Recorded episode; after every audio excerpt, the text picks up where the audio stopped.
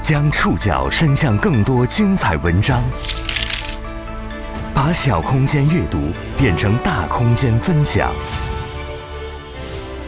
宋宇选读，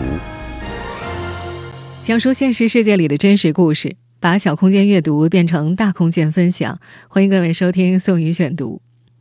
今天为大家选读的文章综合了《财经天下周刊》《新闻晨报》《每日经济新闻》《深燃财经》的内容，将和大家一起了解上了超三百次热搜的开端为啥这么火。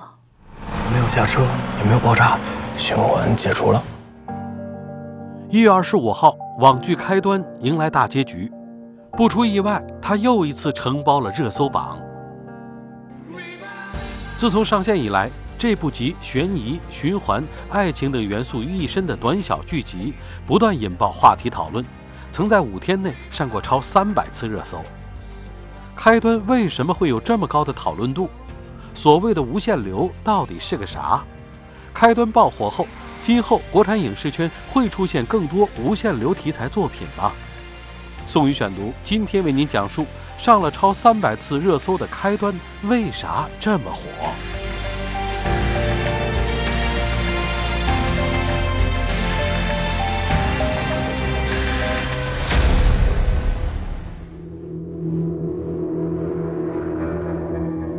试想一下，在公交车上打盹的你，一睁眼就遇上了公交车爆炸。再一醒来，这一幕又重演了。接下来是不断重复着爆炸，你开始想尽办法逃出这辆诡异的公交车。这是二零二二年一开年在网上掀起热议的剧作《开端》的情节。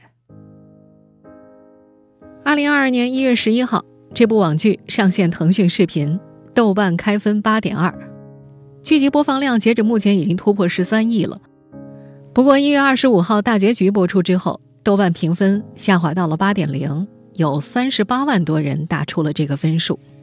You are the only。网剧开端改编自晋江文学平台上祈祷君的同名小说。由正午阳光出品，金牌制作人侯洪亮担任总制片人。从故事主线来看，赵今麦饰演的女主角李诗情与白敬亭饰演的男主角肖鹤云，在遭遇公交车爆炸之后进入时间循环。两人在一次又一次的尝试之后，摸清了车里车外的基本情况，自带上帝视角。在片中，刘奕君、刘涛饰演的警察和他们一起破案。同时，车上的八位乘客和一位司机也为剧作呈现了更多的故事情节。自从一月十一号上线以来，围绕开端各类剧情的热搜就络绎不绝。南都周刊曾经统计过，这部剧集曾在短短五天时间里上了超过三百次热搜。大结局播出当晚，不少社交平台的热搜榜又被它承包了。当晚话题度最高的热搜词组是。开端烂尾，一度话题阅读量超过六点二亿。直到一月二十六号中午，我开始写这期节目之前呢，微博热搜榜上依然有他的身影。话题度由高到低的三个热搜词组分别是：阅读量超三点五亿的开端大结局唯一被遗忘的人，阅读量超两点七亿的开端烂尾，以及阅读量超两点二亿的开端没烂尾。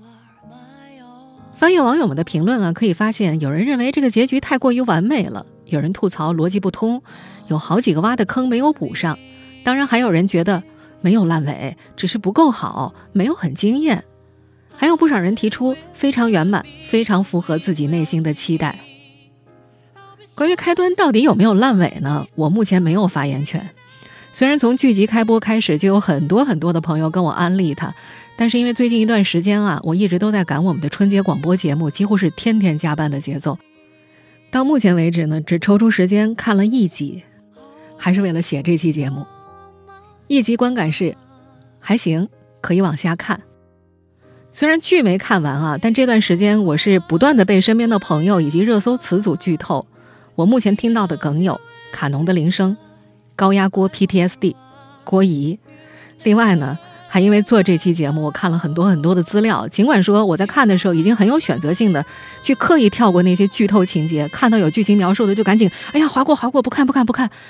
但此时此刻，我已经对剧情的大概走向有差不多的了解了。这对于我这个反剧透党来说，非常非常的不友好。所以在这儿呢，对第一时间收听这期节目的，尤其是通过线上收听的朋友们，提一个很小很小的请求。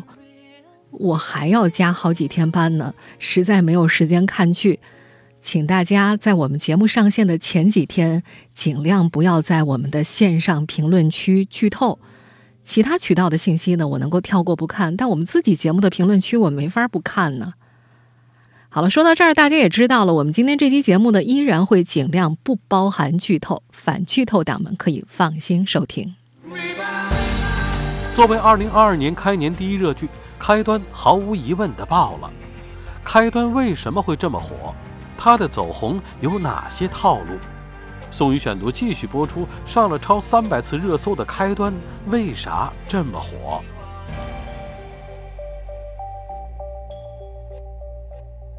开端的走红，上头的自来水们功不可没。如果开着弹幕看开端的话，大家一定会发现这样一条条弹幕从眼前飘过，有的弹幕写着。不允许有人没看过开端，OK？还有的写道：“今年第一爆剧，这么说不过分吧？”还有人回应：“连片尾曲也要听完。”最近正在忙着筹拍新片的电影导演吴花，就是听很多朋友都在讨论开端，才在最近吃饭的空隙追了三集。他说：“好像周围的朋友都看了，看一下呢也算是个谈资，因为看过的很多朋友都告诉他后面很上头。”和我一样，最近没有时间看剧的无花，准备过年的时候把这部网剧追完。写过不少抖音短剧的编剧宋媛媛，最近也把开端作为谈资。白天在公司的时候，他会和其他的编剧同事们梳理盘点开端的内容，会及时跟进现在进入多少次循环了，还讨论手机铃声卡农是不是循环节等等。他还说呀，有天晚上下班之后去小区小卖部买东西，发现。老板娘正在聚精会神地盯着手机看，都没意识到有客人来了。那天，老板娘笑着告诉他，正在看开端呢。在大结局播出之前，不少上头的年轻人们把自己带入剧情，猜测剧情的走向，甚至上了公交车都会不由自主地带入剧情人物。事实上，在大结局播出之前，观众圈行业内就曾经开启竞猜环节。大家争着抢着当福尔摩斯推理破案。有人从唯物主义的角度出发，表示最后的结局应该是一场游戏一场梦；有人则已经深陷循环逻辑，将剧中人物的死归结为双循环；有人则从故事中反复提及的男主人公游戏架构师的身份为线索，推断一切可能只是男主在昏迷中架构出来的游戏世界。才看了三集的导演吴花则猜测，结局可能是女主写了一本书，穿书题材也算是一种特色题材吧。看剧的人们，有人热衷推理破案，还有人热衷磕糖。在优酷工作的女孩张欣瑶就和很多年轻观众一样，为白敬亭和赵今麦组成的反诈 CP 振臂呐喊。此前在正午阳光的剧中，新生代演员大多是配角。这次让新生代演员挑起大梁，给影片营造了更多的青春气息。剧中的男女主人物设定，一个是大学生，另一个是上班族，一个感性，一个理性，一个希望救下全车人，一个则认为善良需要与之匹配的能力。男女主在多次循环当中开始有了价值观的碰撞，也逐渐擦出了不一样的火花。对于张新瑶来说啊，她看的不是悬疑剧，是爱情剧，她已经上头了。大结局播出之前，她最大的期望就是希望最后不是 bad ending，希望自己磕的 CP 能够成真。提到开端这部剧的走红，一些业内创作者认为，这部剧集占了题材红利。在接受《财经天下周刊》采访时，编剧刘娟就提到，开端吃了一个题材优先粉，他觉得开端带有高概念小说的新奇成分。也带有网文特有的密集爽点，什么火就全部都融在一起。比如剧集当中的配角人物，基本都是曾经在都市剧当中隐身的弱势人群，他们身上都有可以衍生开的关于人性和道德的社会议题，像是被网暴、女性被性骚扰、原生家庭问题等等。这部剧的编剧也刻意围绕这些支线情节写了一些催泪点。和在2021年9、10月份火爆全网的韩剧《鱿鱼游戏》类似，开端呢也部分借鉴了大逃杀的概念，但是规则比较清晰，没有那么复杂。在编剧刘娟看来，在这样的叙事节奏之下呢，大家就会不断的被吸引。这种结构属于饺子皮儿不厚，能够吃到馅儿，也能够吃饱。开端喂饱观众的另外一个高招是无限造梗。自从开播以来，除了剧集内容被讨论之外，还衍生出了很多演员自己带出的话题，比方像什么白敬亭催更腾讯视频加更了，还有刘奕君回应摸小鲜肉的手了，什么赵今麦问白敬亭需不需要 P 图了，这些由演员带出的话题呢，每一次都能够收割到一波意料之外的关注。当然，这也让这部剧集收到了过度营销的质疑，有人就觉得营销的太多了，让人反感了。经常在热搜上看到他，有些烦，就跟住在热搜上似的。不管你是不是反感这种刻意营销，这部集悬疑、循环、爱情等元素于一身的剧作，确实已经火了。从某个角度来说呀，它的确抓住了大众情感。剧集看似属于科幻题材，实际上呢，它是一部反映现实的剧集，相当于将现实主义进行类型化创作，从而找到创作的套路。尽管在一部分人看来，开端仍有一些不足和遗憾点，但是更多的国内剧集行业的从业者们依然给他打出了比较高的评价。他们提出，业内需要开端这部剧集给2022年的国产剧集定下了一个不低的起点。开端的热播不仅收获了不错的口碑，还让无限流这个概念进入大众视野。到底什么是无限流？开端属于无限流作品吗？在以往的国产影视界，和开端类似的影视作品有哪些？我国最早的无限流概念作品又是哪一部？宋宇选读继续播出，上了超三百次热搜的开端，为啥这么火？随便在网上搜一搜资料，就能发现很多把开端和无限流相关联的消息。我相信关心这部剧集的观众也看到过国内首部无限流电视剧的宣传噱头。在剧集播出这些天呢，影视行业也围绕无限流进行过一些科普和讨论。什么是无限流？无限流它是一个网文小说概念名词，它起源于2007年起点中文网的一部小说，叫《无限恐怖》。那部网文小说讲述的是主角进入异空间之后，必须完成系统发布的任务。于是呢，主角就前往不同的世界，在不同的世界里完成任务。而那些世界呢，其实是由很多知名的恐怖悬疑电影组成的电影世界，比如像《异形》啊、《生化危机》啊、《神鬼传奇》啊、《咒怨》等等。经常看网文小说的人会发现，哎，这样的设定很耳熟啊。的确，在无限恐怖之后呢，有大量的网文小说就跟风了这一设定，由此呢就形成了一个叫做无限流小说的流派。这些小说的设定啊，一般都是现世所未知的科技或者异能创造了一个独特的空间，把小说主角召唤过去，并且送往一个又一个的虚拟空间或者是虚拟世界进行历练。我们说的再通俗一点，就跟打游戏一样。无限流小说里的每个空间或者每个世界里的任务呢，就相当于游戏里不同的副本，而基本上主角在这些小说当中啊，就是要不停的刷副本求生存，或者是刷副本升级。在如今的网文世界当中，无限流小说已经变成了一个框，无论是科学、宗教、神话、传说、历史、现实、电影、动漫、游戏，什么都能够往里面装。在无限流概念爆火之际。电视剧开端官方呀也开口解释了，他们说呀，他们这部剧集不符合经典的无限流定义，但可以被纳入广义无限流的范畴。这个表态呢，我们翻译翻译，可以理解成片方出于宣传上的考量，才在一开始打着无限流的招牌。严格意义上来说，开端算是属于 loop 系、无限轮回系或者是循环流系列作品，它指的是在。同一时间段当中重复轮回。如果我们继续拿打游戏打比方的话，就是你这关怎么都过不去，你必须要回到同一个游戏存档点去打。我自己看的第一部无限循环类电影是二零一一年上映的《源代码》，这是我比较喜欢的一部科幻电影。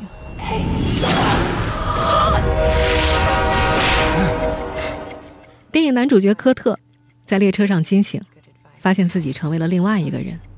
此时列车上忽然发生了爆炸，再接下来，科特在另外一个空间醒了过来，被告知他只有八分钟找到爆炸的真相。You are inside the source code. What is the source code? It's a computer program, Captain. Source code enables you to cross over into another man's identity in the last eight minutes of his life. 没有看过这部电影的朋友，我就不和大家剧透更多的情节了。我当年看这部电影的时候呢，简直被惊呆了。那是我第一次看到这种时间循环系列的电影。后来呢，我还特地去找了更多早期同类型的影片，比如像《土拨鼠日》来看。后来呢，二零一四年上映的由汤姆克鲁斯主演的《明日边缘》也同样是时间循环的设定。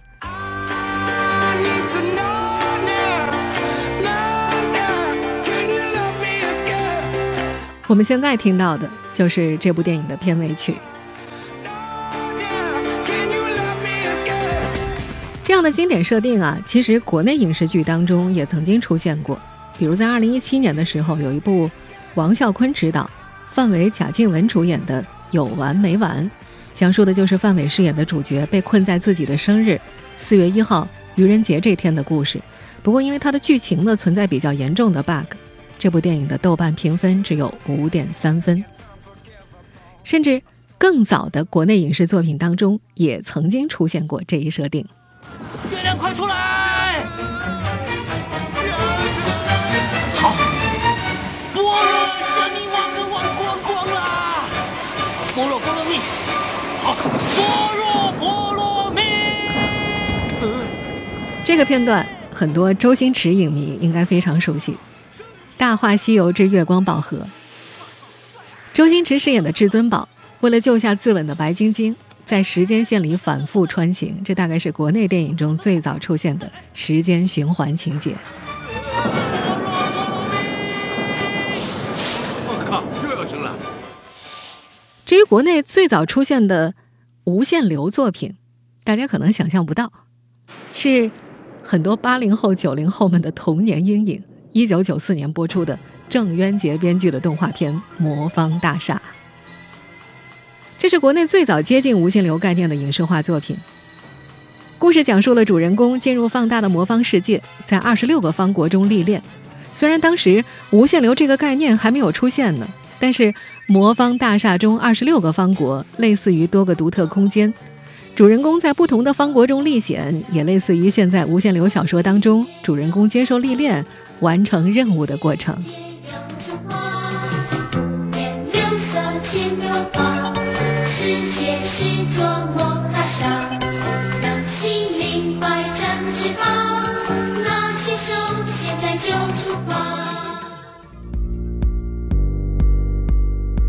在自我定义为广义无限流作品的开端，正式带火无限流概念后，无限流作品也愈发吸引众人视线。在今后的国产影视界，我们会看到更多无限流题材作品吗？宋宇选读继续播出，上了超三百次热搜的开端，为啥这么火？在自我定义为广义无限流的开端爆火之前，各大影视公司。早就已经打起了无限流这一概念的主意，毕竟甜宠、悬疑、仙侠等题材已经让部分观众开始审美疲劳了。有一位影视公司的 CEO 在接受公众号“深然”采访时提到，一部剧成功爆火，变成业界标杆，就会接二连三的涌现出相应的题材，无限流或者也不例外。截止目前，国内无限流题材的小说已经有不少进入到影视化的阶段。早在2020年。晋江网文《全球高考》《死亡万花筒》《地球上线》等等就已经影视签约了，未来或许还将出现不少无限流作品。不过，无论是时间循环还是无限流，想要拍好并不简单。在编剧宋媛媛看来，时间循环是一个概念。这类题材的结构其实非常的清晰，就是在无限循环当中找到破解循环的办法。作为一个编剧，宋媛媛觉得这类作品难在剧本层面，如何在完整的框架结构基础上精彩勾连每一次循环，穿插人物故事情节，如何丰满细节，这都非常考验编剧。他觉得这类题材之所以会被观众喜欢，很大程度上是因为在循环设定当中，故事角色通过推理、解谜以及脑洞，给观众带来高智商推理的爽感。悬疑剧剧本本来就非常难写，需要严丝合缝，这类时间循环题材的难度当然也不低。在一家影视公司从事小说开发工作的金水，也在接受《财经天下周刊》采访时提到。把时间循环类的小说中丰富的心理活动转化成镜头语言是非常难的。他在此前接触过很多高概念的小说，但是都在影视化的过程当中遇到了阻碍，因为找不到很好的呈现方式。其次就是在拍摄上，怎么在超现实架构上传递出能够让人有代入感的人物故事和情感，也是极其考验拍摄团队的落地功底的。导演吴花分析。网剧开端在摄影、画面、构图上的艺术创新不大，没有很强的画面质感，但是他们的拍摄成本并不算低。他的影视团队曾经和开端的剧组使用过同一个摄影棚，他发现对方的场景非常大，屏也大。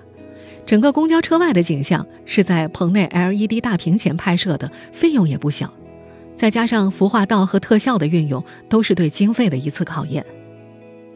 一位知情人士透露说，开端剧组首次把实体公交车拖进了录影棚里，在公交车的四周支起了 LED 屏幕作为背景录制素材，同时制作方甚至准备了三辆公交车呈现爆炸前和爆炸后的场景。剧中公交车驶过大桥的片段需要几座不同的桥梁衔接拍摄，摄制团队要为不同的报废桥梁定制与主场景大桥的桥墩相同的款式，以。避免穿帮。国内某文化公司 CEO 邱奇虎在接受公众号“深然”采访时提到，国内真正有开发无限流题材作品能力的影视公司并不多。除了能力，还要有创作的恒心和决心，否则很多可能就是浅尝辄止，不了了之。我们再回到网文无限流小说本身。目前网文界所流行的不少无限流小说，有很多怪力乱神和恐怖元素，怎么去把握和平衡改编尺度，也是影视化的不小难题。更加重要的一点是，无限流的设定是容易陷入套路化的。国内类似的网络小说，目前基本都没有脱离无限恐怖当中的平行宇宙、轮回、生存任务等概念，核心设定相似，很容易落入内容同质化的窠臼。就算目前口碑还不错的时间循环类的开端，也有网友吐槽，循环过多，情节重复，情节太过拖沓，要压缩压缩才行。事实上，开端目前能够达到的热度和播放效果，是在男女主人气、剧本质量过关、正午阳光团队操盘、播出平台营销四重合力之下达到的效果。有位影视公司的 CEO 说：“呀，如果只是盯着开端火了就一味跟风造句，并不是明智之举。面对无限流题材的作品会不会成为影视圈下一个风口这个问题，一位影视界从业人士直言不讳：不管什么题材，好好拍最关键，不然什么风口都没用。”